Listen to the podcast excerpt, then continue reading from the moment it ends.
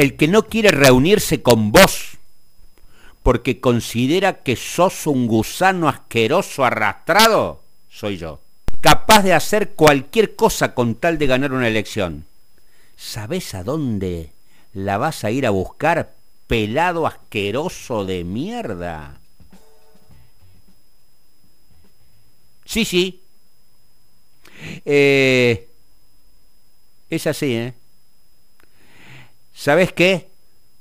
Como el zurdo de mierda que sos, a un liberal no le podés ni lustrar los zapatos, sorete.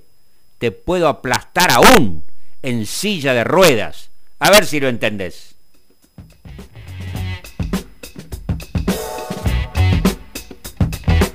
Sí, sí. Estás escuchando bien. Lo dijo en dos programas de televisión. Eh, vociferando. Con eh, los, los ojos enfurecidos. A los gritos. Esta nueva versión de la libertad que tenemos en la Argentina. Se llama Milei. Uno no sabe si es un payaso de televisión, si lo dice porque está convencido o porque se hace. Eh, dijo la otra vez de que iba a quemar el Banco Central de la República Argentina. Eh, va a sacar muchos votos en la capital federal. ¿eh? Es la cara más visible de la antipolítica en la Argentina, de la hipocresía, del cinismo. Porque este hombre también vivió un poquito del Estado. Fue asesor en el Congreso de la Nación de, del ex gobernador, represor, asesino, Antonio Domingo Bussi. Sí, sí. Eh, bueno, no importa, digo, uh, qué campaña esta, ¿no? Qué locura esta. Qué locura.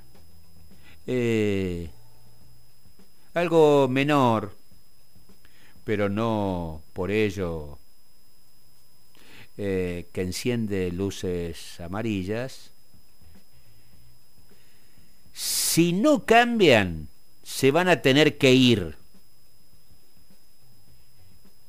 No lo dijo mi ley, ¿eh? Si nos encontramos que una mayoría de los argentinos decimos basta, eso va a generar una recuperación de la esperanza. Va a haber como un respirar, un aire nuevo, diciendo, bueno, cambien o se van a ir, ¿no?